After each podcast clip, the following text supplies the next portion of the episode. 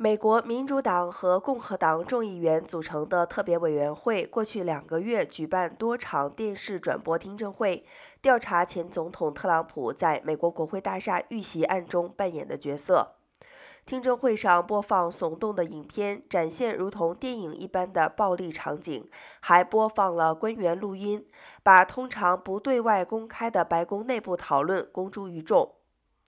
曾任前白宫幕僚长梅多斯助理的赫钦森，六月下旬在听证会上作证，对特朗普发起一连串史无前例的指控。特别委员会主席汤普森今天在最后一场电视转播听证会上发表讲话，将国会大厦骚乱的责任直接归咎于特朗普。